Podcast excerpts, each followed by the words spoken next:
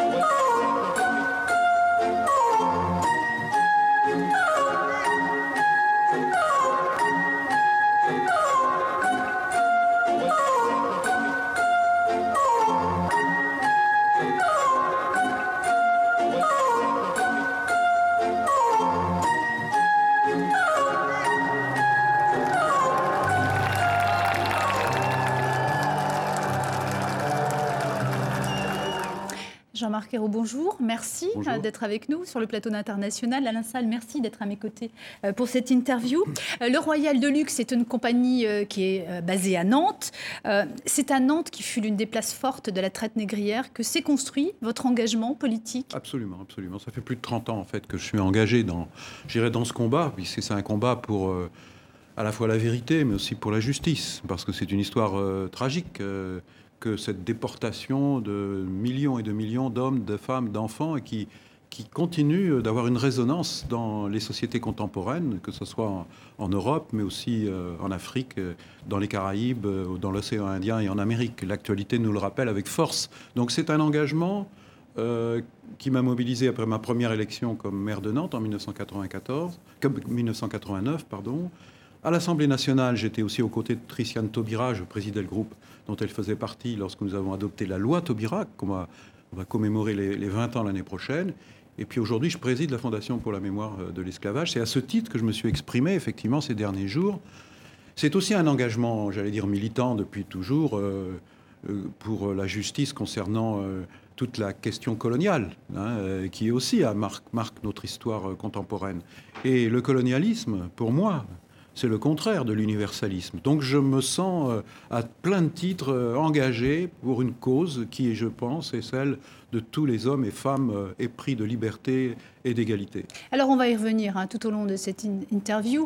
mais une question, vous êtes retiré aujourd'hui de la vie politique. lors de votre passation de pouvoir avec Laurent Fabius au ministère des Affaires étrangères, vous affirmiez, vous lui disiez, le bonheur il est rare en politique. Vous êtes heureux maintenant? Oui, je suis heureux, mais je l'ai été aussi en politique. Vous savez, j'ai été élu pour la première fois, j'avais 26 ans comme conseiller général départemental et puis ensuite maire de Saint-Herblain à 27 ans et j'ai continué pendant des années et des années dans les différents niveaux de responsabilité jusqu'à la responsabilité du gouvernement. Donc euh, c'est dur la politique, mais c'est une chance formidable que j'ai eue. Et puis c'était d'abord euh, la volonté de servir, servir mon pays, servir ma ville.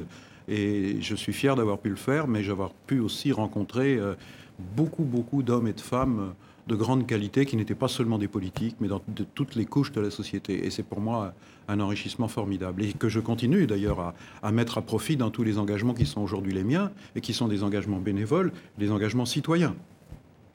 Alain Salle? Sur. Euh, on va parler directement peut-être de Colbert et puis de, de, de, de cette fameuse phrase?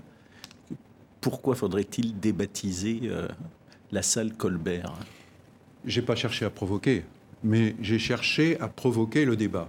Mais le débat, ça y est, il commence. Il commence. Alors, il ne date pas d'aujourd'hui. J'ai évoqué différentes étapes. Euh, mais je, quand, je pense qu'aujourd'hui, il y a une interpellation qui vient des profondeurs de la société et en particulier de la jeunesse. Le meurtre de George Floyd aux États-Unis, qui, a déclenché une vague d'indignation et, de colère légitime. C'est traduit par des milliers, de, des dizaines de milliers de manifestants. Et parmi ces manifestants, il y avait énormément de jeunes. Et il n'y avait pas que des Noirs, parce que George Floyd est un Noir victime de la violence policière aux États-Unis. Il y a aussi des Blancs. Et donc, ensemble, et ça, ça m'a beaucoup fait réfléchir, euh, on fait passer des messages. Alors il y a des excès, il y a des, dérives, des, caricatures, mais pour l'essentiel, ce sont des manifestations pacifiques et qui sont basées sur euh, le respect des valeurs d'égalité, de justice, de vérité et de rejet des discriminations et qui attendent des actes, des engagements. C'est un peu comme le mouvement MeToo, le mouvement pour le climat. La jeunesse nous interpelle. Alors qu'est-ce qu'on va lui répondre?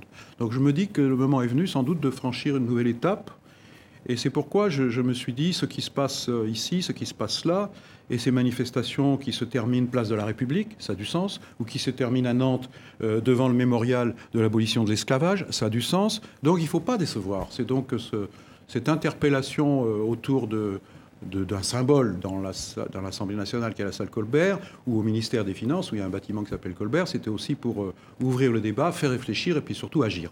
On va y revenir justement. Euh, mais, en ce qui concerne votre fondation, alors bien sûr en ce moment on entend beaucoup parler d'antiracisme, euh, de devoir de mémoire, de la colonisation, de l'esclavage. Euh, votre fondation, c'est un sujet sur lequel vous travaillez depuis longtemps, sur des thèmes sur lesquels vous travaillez depuis longtemps. comment faire pour que ce ne soit pas, on va dire, la fondation de plus, une organisation de plus c'est sûr, c'est sûr, vous avez raison. Comment la rendre utile, si vous me bah, pardonnez le but, le but, les, les, missions de cette fondation, d'abord la fondation, elle, a été créée après un travail approfondi qui n'a pas été si facile que ça, parce que c'est pas venu spontanément les soutiens. Soutien public, j'avais le soutien de François Hollande au début, qui m'avait sollicité avec euh, les engagements qui étaient le mien pour euh, présider la préfiguration de cette fondation. Puis après, le président Macron a confirmé le soutien de l'État au projet. Des ministères euh, sont aujourd'hui en, lien avec nous pour les différentes missions qui sont les leurs, en particulier l'éducation nationale ou la culture. Mais il y a aussi des collectivités locales, 22 de, l'Hexagone et d'Outre-mer, qui sont membres fondateurs. Il y a Nantes, il y a Bordeaux, il y a Le Havre aussi, euh, La Rochelle, et puis bien sûr Fort-de-France, Pointe-à-Pitre, etc., à La Réunion, en Guyane et à Mayotte. Et puis, il y a des mécènes des mécènes privés. Mais c'est intéressant parce que ces mécènes privés, dont certaines grandes entreprises ont un lien avec cette histoire coloniale, n'ont pas été spontanément prêts à apporter leur concours. Donc ce que je veux dire, c'est qu'il y a matière à, s'engager et cette fondation, c'est un engagement. C'est un engagement supplémentaire de la République et euh, en particulier avec l'objectif de pour poursuivre l'enseignement de cette histoire dans les écoles, qui est obligatoire depuis la loi Taubira de 2001, mais qui est loin d'être euh, développé partout et à un grand niveau. Et puis, c'est aussi la promotion de la création culturelle qui est héritière de cette histoire. Vous voyez, vous parliez de Royal de Luxe à l'instant. On voit un peu le mélange qu'il y a autour de la mémoire de cette histoire. Et puis, euh, bien sûr, il y a la recherche qu'il faut continuer à promouvoir. Nous avons un conseil scientifique international et pluridisciplinaire et puis, euh, bien sûr, il va falloir développer, et c'est ce que nous sommes en train de faire, le numérique. Ce qui fait que pour le mois de mai, par exemple, nous avons organisé des lives euh, avec euh, l'outil numérique. Et des centaines de milliers de personnes ont participé et ont participé à des débats qui portaient pas seulement sur le passé, mais qui portaient aussi sur les questions présentes. Et donc c'est bien un engagement qui vise à faire bouger les lignes et faire prendre conscience qu'il ne faut pas oublier cette histoire. Et c'est pour ça que j'ai posé la question de Colbert on y reviendra si vous voulez, et notamment du Code noir, parce qu'il euh, ne faut pas effacer l'histoire, les grands personnages de l'histoire, il ne faut pas effacer ce qui est notre histoire commune, mais il faut l'expliquer en totalité.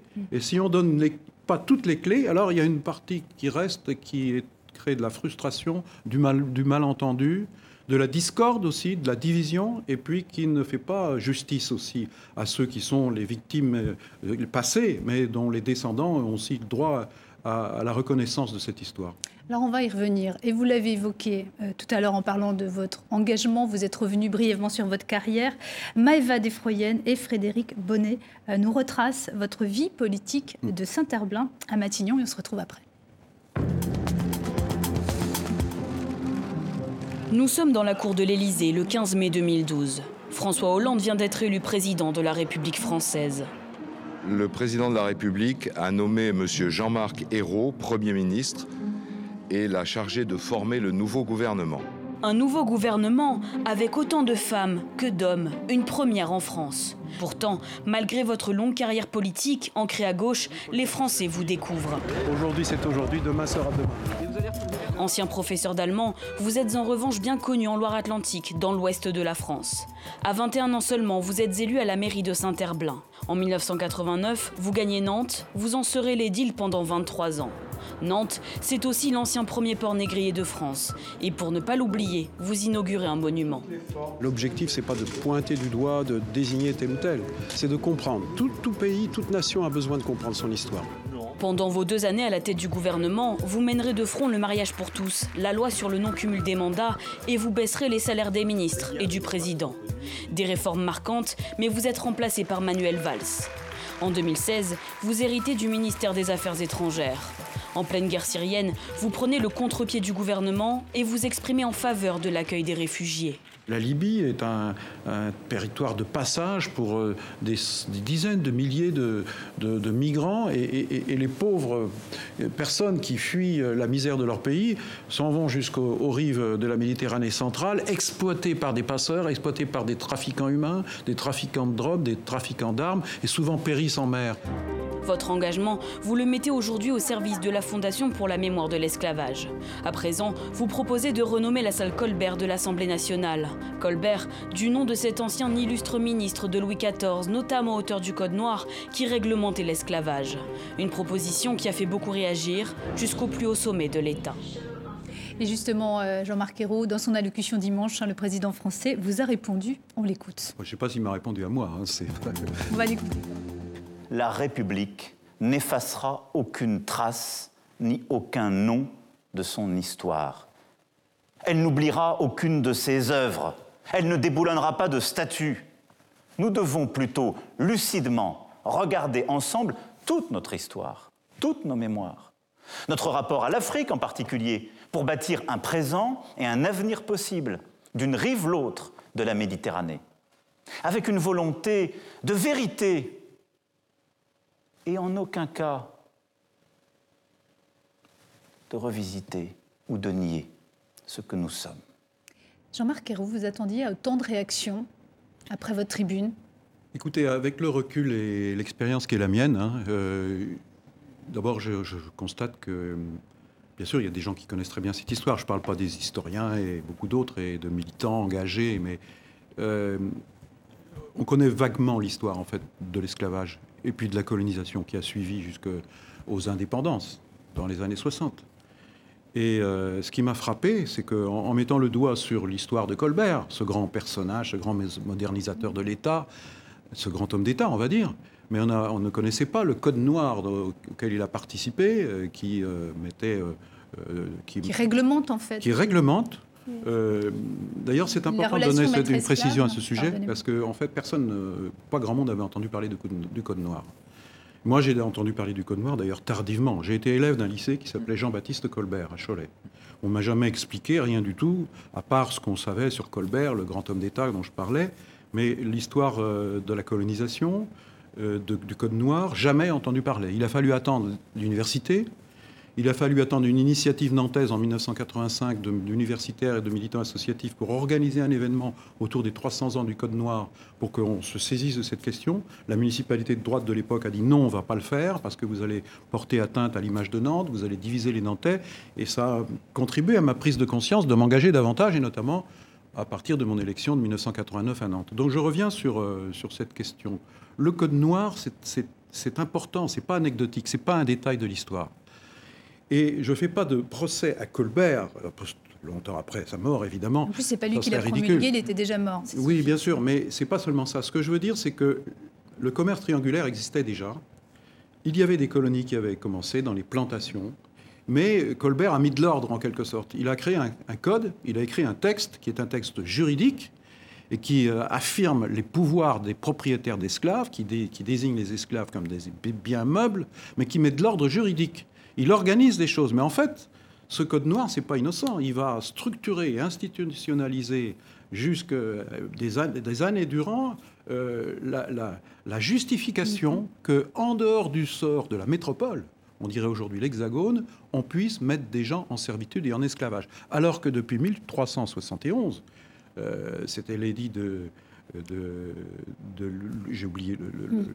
Qui, qui, disait que l'esclavage et la servitude étaient interdites en France. Donc on a inventé une exception juridique pour justifier l'esclavage dans les colonies. Et ça, ça a duré, duré, duré. Et cette exception, elle a duré, alors après l'abolition de l'esclavage en 1848, elle a duré encore puisque le travail forcé a été organisé dans les colonies, le statut de l'indigénat a été instauré dans les colonies et ça a duré très longtemps, quasiment jusqu'à la libération de la France en 1945. Et donc c'est pour dire que ce, cette histoire est notre histoire, qu'elle est complexe, mais qu'elle est une clé d'explication sur les problèmes que nous avons eus au fil du temps et qui ont des résonances aujourd'hui et qui, touchent une partie de nos compatriotes. Et la jeunesse française, dans sa diversité, la population française a le droit de comprendre et le droit de savoir et de faire bouger les choses. Alors pourquoi y a-t-il toujours une rue Colbert à Nantes? Mais je ne dis pas qu'il faut effacer tous les noms de rues. Quand j'étais maire, je vais vous dire quelque chose, j'ai fait débaptiser une seule rue. C'était un boulevard qui s'appelait Alexis Carrel. Mm. Et on avait oublié, quand euh, ces noms avaient été donnés d'Alexis Carrel un peu mm. partout en France, à l'Université de Lyon, à la fac de mm. médecine, qu'Alexis Carrel était un eugéniste, partisan de, je dirais, de la, pureté de, et de l'élimination des personnes handicapées. Et donc quand ça a été su avec le recul de l'histoire, il y a eu des décisions qui ont été prises et à Nantes, on a, débaptisé euh, Alexis Carrel et on a mis le nom de Jean Moulin. ça a choqué personne. ça a choqué personne.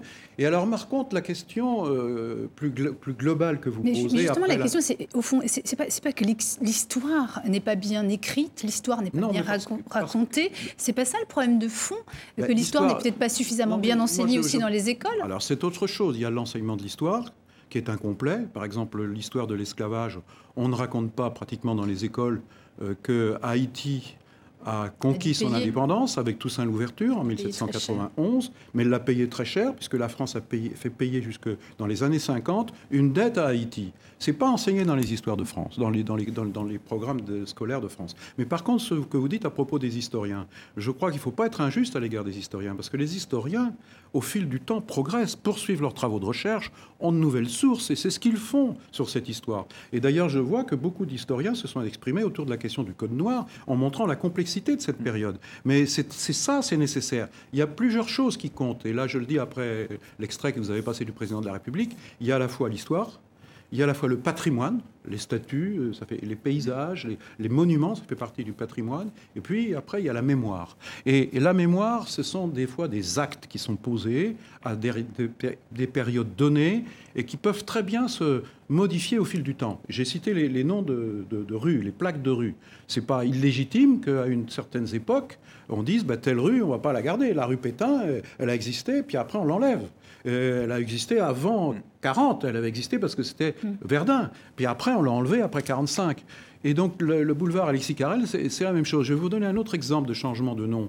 C'est le fort d'Elgrès aujourd'hui euh, en Guadeloupe. D'Elgrès était un, militaire français, euh, guadeloupéen, noir, et qui avait cru en aux valeurs de la République et qui s'est battu pour l'abolition de l'esclavage. Mais l'esclavage a été rétabli par Napoléon Bonaparte. On a envoyé sur place le général Richepens, bien le fort qui porte aujourd'hui le nom d'Elgrès depuis 1989, a porté avant le nom de Richepens pendant des années et des années. Et ce mm. n'est qu'en 89 qu'on décide, et je peux vous dire que c'est un acte politique extrêmement important, je dirais ce qui relève de la mémoire, se relève plus du débat politique et des décisions politiques. Ce qui relève du patrimoine, c'est une autre question. Les statues, par exemple, dans un paysage urbain, dans des monuments, c'est du patrimoine. Et puis ce qui relève de l'histoire, c'est aussi un travail avec les historiens. Donc je pense qu'il faut mettre un peu de clarté de son débat si on met de la clarté, je peux vous dire, on évitera les polémiques justement, je vais et on avancera ensemble. Justement, je vais paraphraser euh, l'historien Daniel Dessert euh, qui dit, en fait, est-ce que l'on peut refaire l'histoire 300 ans après la mort d'un homme? Au fond, est-ce qu'on peut aujourd'hui plaquer notre vision du monde sur des faits qui ont eu lieu au XVIIe ah non, mais moi je ne veux pas plaquer notre vision du monde. Je veux simplement comprendre et, faire comprendre. Ça, c'est l'enseignement. Mais les historiens, et là, vous parlez d'un historien, l'histoire n'est pas figée. je vous parlais du conseil scientifique de la Fondation pour la mémoire de l'esclavage. Je peux vous dire qu'il y a des débats entre eux, parce qu'ils ne sont pas tous forcément la même école. Mais il y a des débats, et des débats pluridisciplinaires et des débats internationaux. Donc, mais plus on, comprend de choses, plus on les connaît, et plus on est lucide, plus on est fort ensemble. Parce que moi, mon objectif, c'est quoi l'objectif? C'est d'avoir une mémoire partagée. On a un récit national, mais ce récit national, au fil, du temps, notamment grâce aux travaux des historiens, va s'enrichir. Et ce qui est important, c'est pas de faire de cette histoire un facteur de division, mais au contraire un facteur d'unité et de rassemblement. Et c'est ça ma, mission, et, c'est pourquoi je suis tant engagé et tant passionné de le faire. Donc qu'est-ce que j'ai fait en interpellant l'Assemblée nationale et le ministère de l'économie et des finances? Je n'aurais pas fait la leçon. Et d'ailleurs, j'ai eu des réponses qui n'en étaient pas. Et, je pense qu'ils ne pourront pas en rester là. C'est que moi, j'aimerais bien que demain, lorsqu'un jeune vient avec sa classe visiter l'Assemblée nationale, en parcourant les lieux, en voyant tel ou tel statut, on lui ait donné les clés de compréhension. Et que sur ces monuments, il y ait des plaques explicatives. Et que partout, on puisse faire ce récit. Quant à la salle Colbert, c'est autre chose.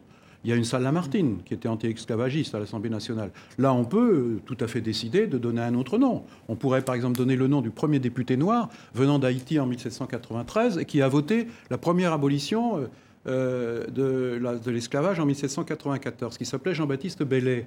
Ben, personne ne connaît, c'est un grand personnage. Mais je ne dis pas qu'il faut le faire.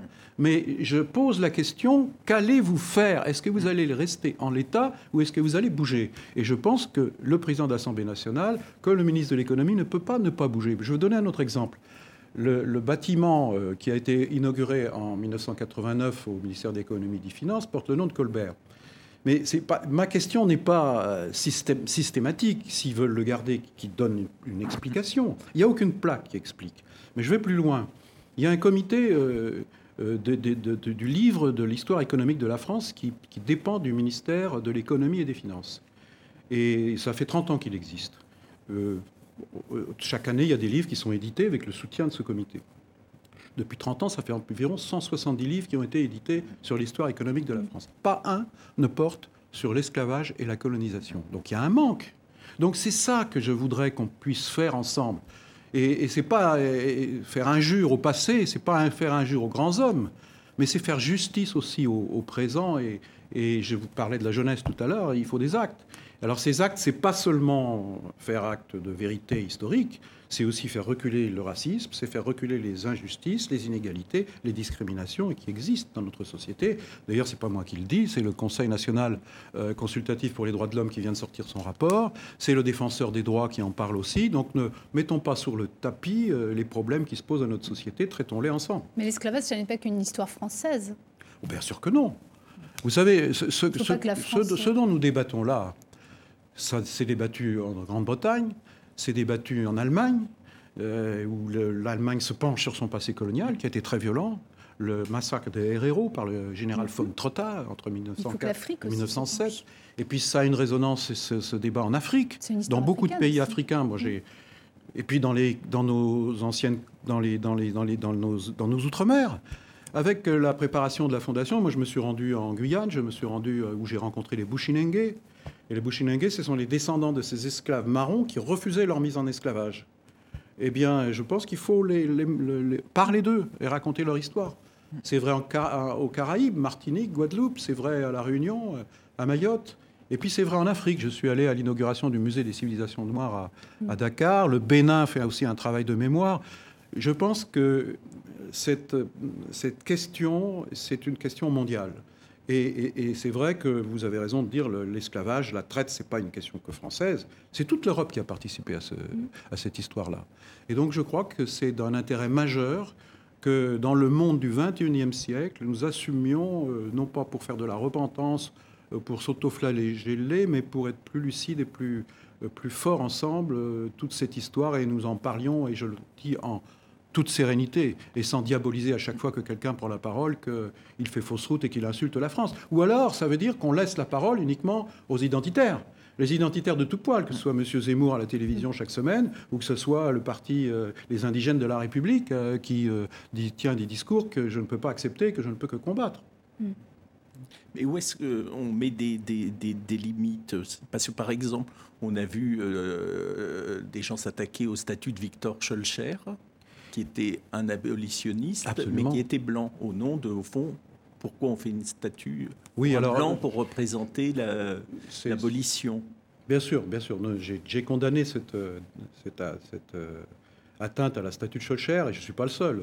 Mm.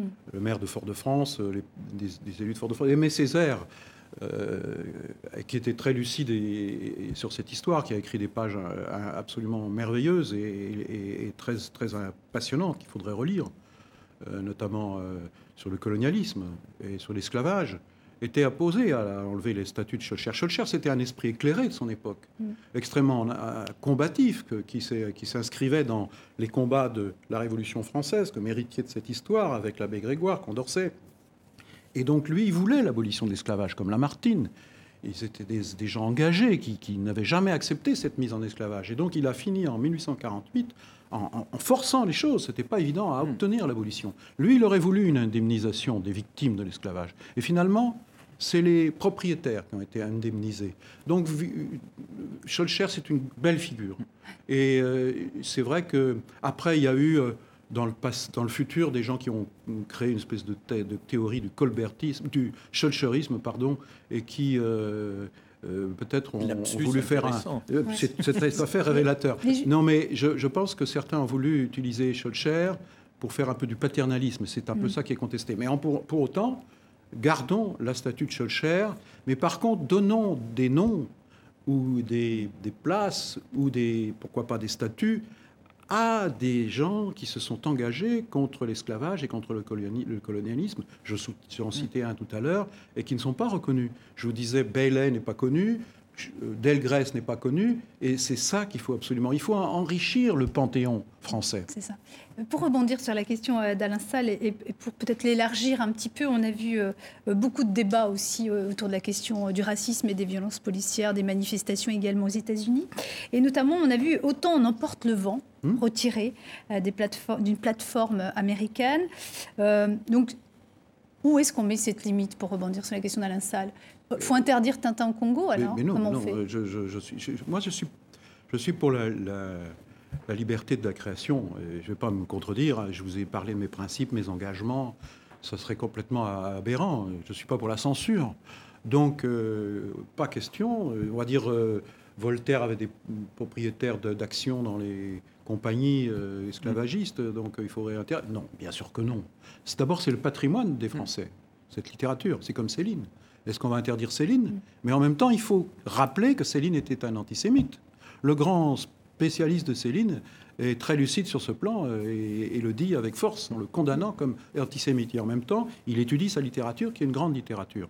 Eh bien, je pense que c'est comme ça qu'il faut aborder l'histoire. Et donc, autant on emporte le vent, bah, il a été, c'est un, livre qui a été écrit dans un contexte euh, de la ségrégation, de l'esclavage dans le sud américain, mais il faut donc redonner le contexte. Mais c'est une œuvre de littéraire de grande qualité et qui a donné aussi un film extrêmement populaire. Donc moi, je suis opposé à, cette censure, mais par contre, je suis pour donner des clés d'explication et de compréhension qui nous rendra finalement plus forts. Vous avez cité votre lycée à Cholet, le lycée Colbert. Il y a aussi beaucoup de lycées euh, Jules Ferry euh, en France. C'est le père de l'école laïque.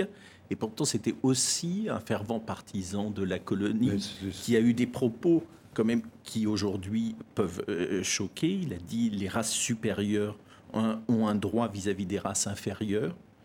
Et rajouté dans le même discours de l'Assemblée nationale, est-ce qu'il est possible de nier que ce soit une bonne fortune pour ces malheureuses populations de l'Afrique équatoriale de tomber sous le protectorat de la nation française ou de la nation anglaise? Alors oui, ça, c'est pas enseigné dans les écoles. Non, mais est-ce que ça serait pas juste de dire euh, que les Français, à une époque, ont été partisans euh, de la colonisation au nom euh, de la mission civilisatrice de la France et de la supériorité des civilisations? Ça, c'est de, ça, c'est à la fois de l'histoire, c'est un fait historique, vous venez de le rappeler, et puis en même temps, c'est au niveau de, de l'enseignement un enrichissement de la connaissance. Mais je, ne suis pas de ceux qui vont condamner pour autant Jules Ferry euh, à être effacé de l'histoire, parce que Jules Ferry, c'est l'école publique est, obligatoire, c'est l'émancipation aussi. Donc c'est ça qu'il faut dire, l'histoire et toute l'histoire. Et, ce qui est intéressant, je vais vous dire, c'est que d'abord, il y a eu des partisans de la colonisation, y compris sous la Troisième République, mais il y a eu aussi des adversaires de la colonisation, et parmi eux, des grands personnages, comme Clémenceau. Il faudrait parler aussi de, son, de ses combats euh, anticolonialistes, mais aussi Jaurès. Et là, Jaurès, c'est intéressant parce que ça, va, euh, ça révèle aussi certaines contradictions. Au début de sa carrière politique, Jaurès n'était pas socialiste, était républicain, et euh, il suivait en quelque sorte Jules Ferry dans cette mission civilisatrice. Puis peu à peu, il va prendre conscience, il va devenir un, un, adversaire relativement modéré de la colonisation, mais à la fin de sa vie, et notamment en 1912 et guerre au Maroc, il va devenir un adversaire acharné du, du colonialisme. Pour ça, je vous disais tout à l'heure, pour moi, le colonialisme, c'est le contraire de l'universalisme. Donc, c'est très intéressant de voir ces personnages qui ont évolué. Et, cette histoire, là on en parle aujourd'hui, mais j'aimerais bien que dans les livres scolaires, on puisse raconter la complexité et les contradictions de notre histoire. C'est faire injure à personne. Et on va continuer justement cet entretien. Euh, mais la semaine dernière, des militants ont arraché euh, de son socle un poteau funéraire au musée euh, du Quai Branly à Paris. Et ça nous ramène donc bien sûr à, cette histoire de la colonisation. Une action coup de poing destinée à interpeller les autorités et l'opinion publique sur la restitution des biens culturels Mmh, mmh. africain à l'Afrique. Avant d'en parler, on regarde ce sujet signé Lou Bureau. Ça, c'est notre bien et c'est notre patrimoine. Je le ramène à la maison. Vous êtes des voleurs. La scène se déroule à l'intérieur du Quai Branly. Des activistes africains viennent de décrocher un poteau funéraire du 19e siècle provenant de la tribu Bari, dans le centre-est de l'Afrique.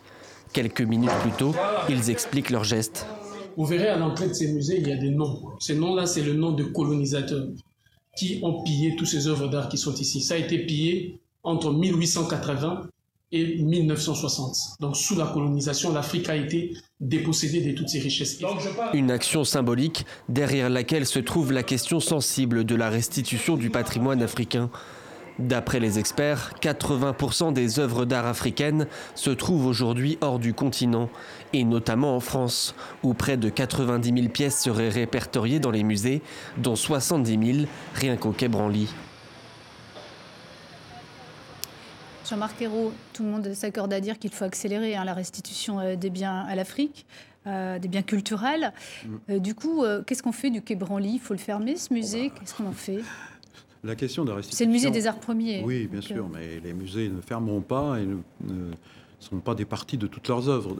Il y a euh, un message qui est pour moi très important, qui a été celui qu'a euh, prononcé, le, exprimé le président de la République lors de, de ses premiers voyages en Afrique après son élection, où il a parlé de cette question et la question des restitutions puisqu'il y a une revendication que la jeunesse africaine notamment souhaite pouvoir voir le patrimoine africain dans les pays africains.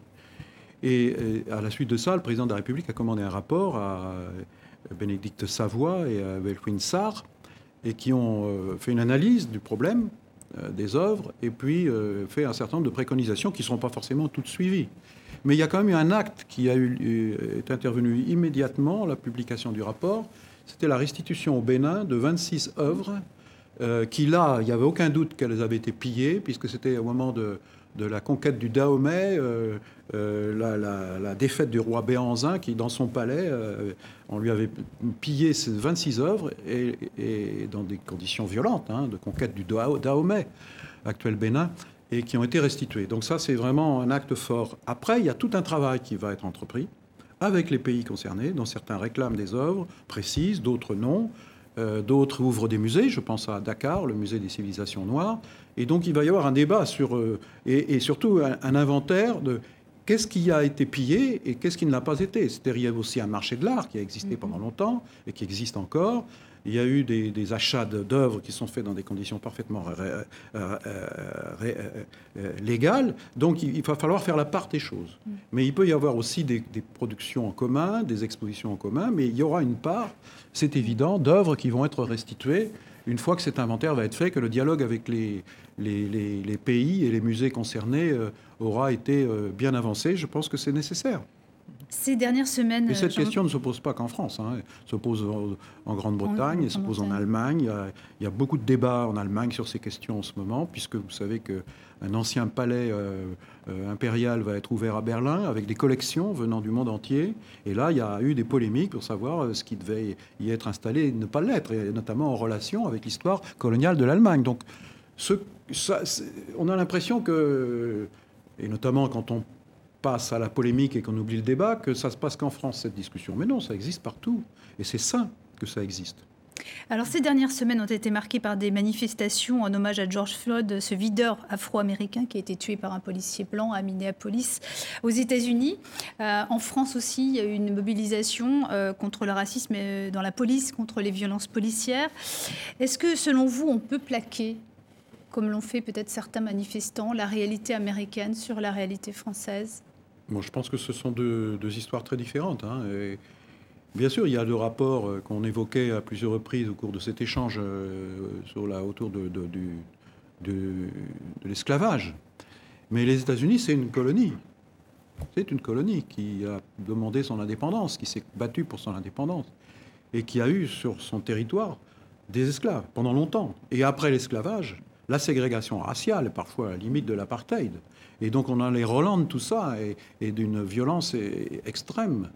Euh, en France, on n'a jamais eu d'esclaves, euh, je l'ai dit tout à l'heure. Hein, Louis le Hutin, j'avais oublié son nom, 1371, donc euh, l'interdiction du servage. mais par contre, nous avons eu des colonies. Et notre histoire, elle est en lien avec les colonies. Et dans des colonies, que ce soit dans les Caraïbes ou à La Réunion, vivent des Français dans l'Hexagone et Outre-mer, mais vivent aussi des, descendants des anciennes colonies françaises. Donc c'est cette réalité qui est la nôtre aujourd'hui. mais je ne mettrai pas exactement sur le même plan. Le racisme, bien sûr, on va le retrouver partout, il doit être combattu partout, comme l'antisémitisme doit être combattu partout. Euh, mais euh, je crois que nos histoires sont différentes, il faut l'admettre. Et euh, j'ai visité le musée de Washington qu'a inauguré Obama, qui est le musée de l'histoire de la civilisation américaine, africaine, américaine.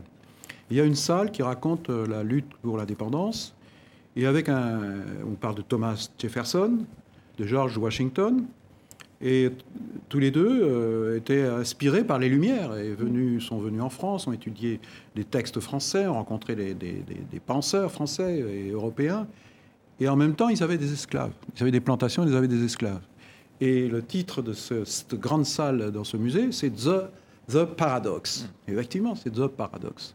Et en même temps, aujourd'hui, lorsqu'on va dans la plantation de George Washington, elle a été transformée en musée et on explique ce qu'était l'histoire euh, de l'Amérique à cette époque. Donc euh, tout, ça est en marche. Alors, les violences policières, je crois qu'il y a aussi à dire sur la police et son organisation aux États-Unis, qui est une police euh, armée, qui est une police militarisée et qui est une police violente et qui ne dialogue pas. Et donc ça ne peut pas être pour nous, en tout cas français, la conception de la police. Enfin, les, on a bien vu quand même que dans, cette résonance euh, qu'il y avait dans le monde entier après la mort de George Floyd, en France, euh, une des principales résonances a été aussi la question des violences euh, policières. Et on assistait pendant euh, les deux dernières années à des manifestations avec euh, marquées par euh, des violences policières quand même très importantes, des gens mmh. éborgnés mmh. après après après des tirs. C'était c'est pas la police américaine, mais c'est une bah, police qui a choqué. Oui, bien sûr. Il faut il faut. On est dans une démocratie. Euh, et on, doit, on a le devoir de s'interroger sur euh, les moyens et, les méthodes de la police dans une démocratie. C'est, totalement légitime. Et, en même temps, je ne veux pas mettre sur le même plan la police française et la police américaine, je le redis. Euh, j'entends des slogans, tout le monde déteste la police, ce sont des slogans que je trouve absurdes et, inacceptables. Les policiers font un travail extrêmement difficile, et, parfois au péril de leur vie, hein, et certains d'ailleurs en sont victimes. Et en même temps, je vous le dis, il faut accepter en démocratie de, de, valider ou revalider ou revisiter un certain nombre de conceptions ou de méthodes de, la police. C'est parfaitement légitime. Et puis après, il y a un certain nombre de, problèmes qui se posent. C'est les contrôles d'identité que le, défenseur des droits a, relevé hein, euh, et qu'il faut traiter. Et puis, il y a un certain nombre de situations, de drames. Il y a eu des drames. Euh, et moi, ce qui me ce qui me révolte beaucoup, c'est la lenteur avec laquelle ces, situations sont traitées par la justice. Quatre ans, deux ans, euh, vous voyez à Nantes l'affaire Steve, euh, un autre, une autre victime, M. Fofana, ça fait deux ans que la personne mise en examen n'a même pas été entendue par euh, la justice, etc., etc. Je ne pars pas de jugement sur le fond des dossiers, mais je dis attention, si on ne bouge pas, c'est tout un pan de confiance entre une partie du pays et sa police qui, est fragilisée, et c'est ni l'intérêt des uns, ni l'intérêt des autres, ni l'intérêt de la France. Donc il faut éviter de mettre les problèmes sous, le tapis, encore une fois. On va revenir à la situation aux États-Unis qui ont rarement connu un tel niveau de tension avec euh, des manifestations d'une ampleur euh, qu'on mm. n'avait pas vue depuis les années 1960 hein, euh, lors des, droits civiques, des manifestations pour les droits civiques.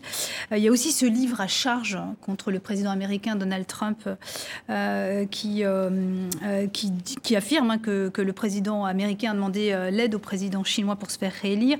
Bref, il a mélangé le personnel et, et la fonction présidentielle est-ce que la, situation aux États-Unis, euh, elle vous inquiète particulièrement Elle m'inquiète. Elle m'inquiète. Euh, le comportement de l'actuel président américain est, est, à la fois dangereux pour son propre pays. On le voit là, en grande tension. Euh, au lieu d'apaiser et de rassembler, avoir le discours qui, qui, porte un projet commun, on a, exactement le contraire. attiser les Hier, il y avait l'anniversaire de l'abolition de l'esclavage et on a l'ironie du président euh, euh, Trump sur cette question. C'est vraiment préoccupant. Vous voulez tenir un meeting à tout cela, qui est un lieu. Qui va faire, et ce qu'il va faire aujourd'hui. Et, puis, il y a aussi l'autre dimension qui est internationale, c'est-à-dire le, multilatéralisme dont on a plus besoin que jamais pour traiter les problèmes du monde. On est dans un désordre du monde incroyable. Et là, je ne parle pas seulement de l'économie, je pourrais parler de l'environnement, mais je pourrais parler aussi des conflits qui perdurent au Moyen-Orient, euh, en Afrique euh, et ailleurs, eh bien, euh, c'est dangereux. Et nous avons besoin d'un monde organisé. Le Conseil de sécurité se réunit à peine. Alors, les États-Unis, avec Trump, ne sont pas les seuls responsables. il y a aussi les blocages russes, les difficultés avec la Chine. et c'est là, d'ailleurs, qu'à mon avis, la question de l'Europe, d'une Europe plus engagée dans mm. la mondialisation politique, euh, doit se, déployer, parce que là, on ne peut pas rester dans cette situation, car c'est une situation dangereuse. Vous espérez qu'il ne soit pas réélu euh, Alors, on sait qu'il avait bâti euh, sa réélection sur les bons résultats économiques. Oui, mais Ça là, va pas très bien en ce moment. voilà, on voit qu'il y a un climat de tension exacerbé entre les communautés. Disons que moi, je ne suis pas chargé d'élire le président américain, parce que c'est l'affaire des Américains, mais compte tenu de, de, de l'impact de la direction politique d'un pays comme les États-Unis, pour le, reste du monde, je souhaite évidemment pas que M. Trump soit réélu. Je souhaite qu'on ait un président qui soit à la hauteur et qui ait des questions et qui les traite avec euh, prudence, mesure et euh, en cohérence aussi avec les valeurs que les États-Unis proclament. Là, on est en train de s'en éloigner de façon extrêmement dangereuse, alors qu'il y a des problèmes. Les relations avec la Chine ne vont pas s'improviser par des coups de gueule, mais en même temps, il faut traiter. Et c'est là que je répète, euh, il faut que l'Europe ne soit pas tendue vers le résultat des élections américaines comme si tout serait résolu avec un nouveau président, mais qu'elle prenne ses propres responsabilités. Est-ce que vous avez le sentiment que c'est le chemin qu'elle peut prendre euh, après euh, la crise du Covid et euh, tout le plan franco-allemand qui se met en place, justement, On va écouter un sonore d'Ursula von der Leyen euh, qui s'exprimait justement sur ce fameux plan de relance de 750 milliards d'euros euh, pour relancer les économies européennes. On se retrouve après. C'est une chance que l'Europe ne peut pas se permettre de manquer.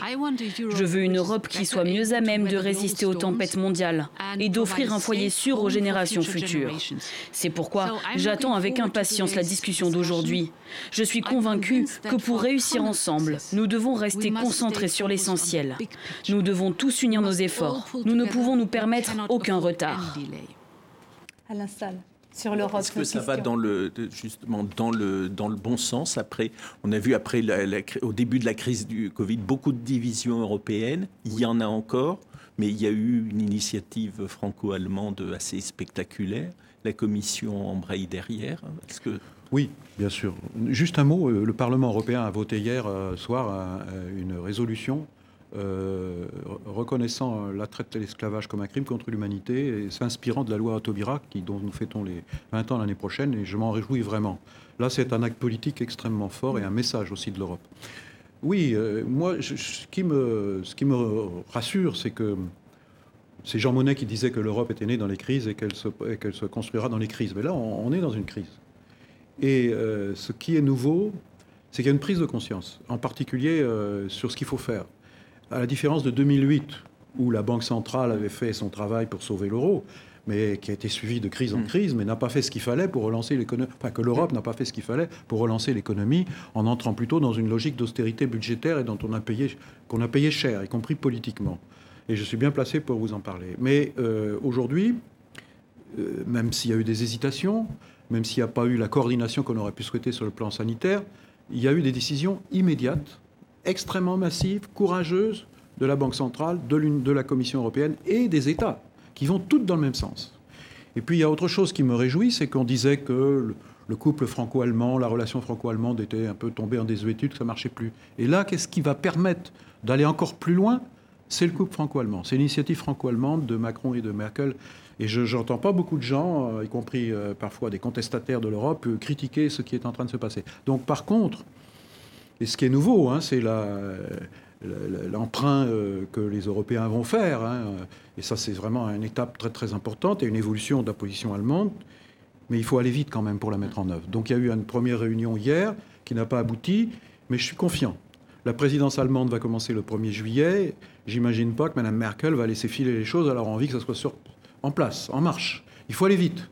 Il faut aller vite parce que la crise est grave sur le plan économique, sur le plan social, le défi environnemental. Il faut vraiment traiter ces problèmes. Donc il faut que l'Europe retrouve son, rôle et elle va le retrouver, j'en suis sûr.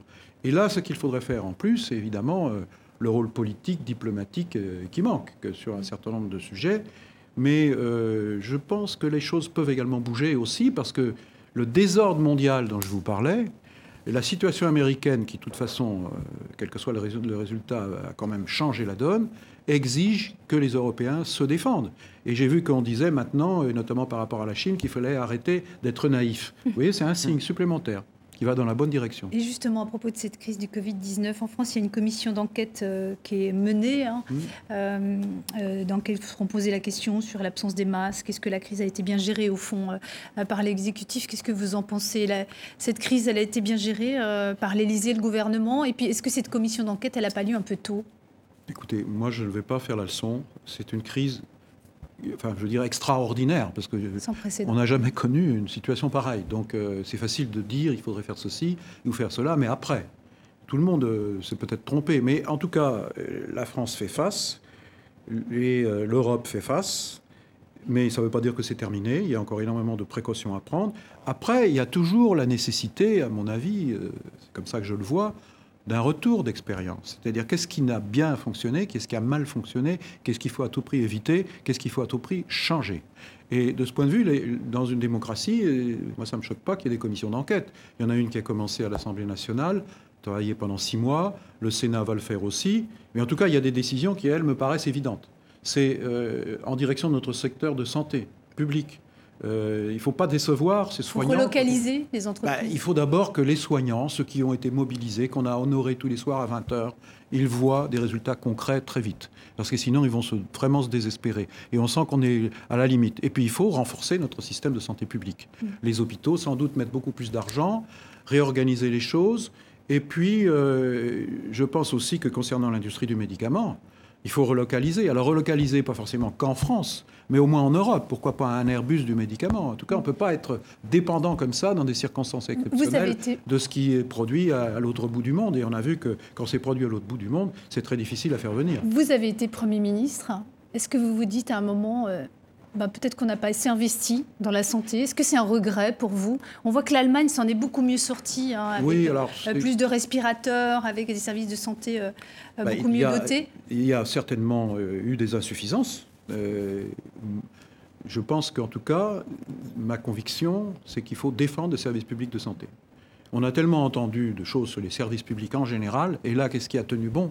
Ce sont les services publics. Et en particulier, même dans des conditions difficiles, les soignants, les personnels euh, hospitaliers de tout, de tout type d'emploi ont été extraordinaires. Mais là, on est, la corde est trop tendue. Il faut remettre des moyens, de l'investissement, et, puis euh, reconnaître aussi euh, le métier de ces personnes qui sont quand même mal payées. Et je crois que c'est une question d'intérêt public et, de justice. Donc faisons-le vraiment maintenant et sans polémiquer.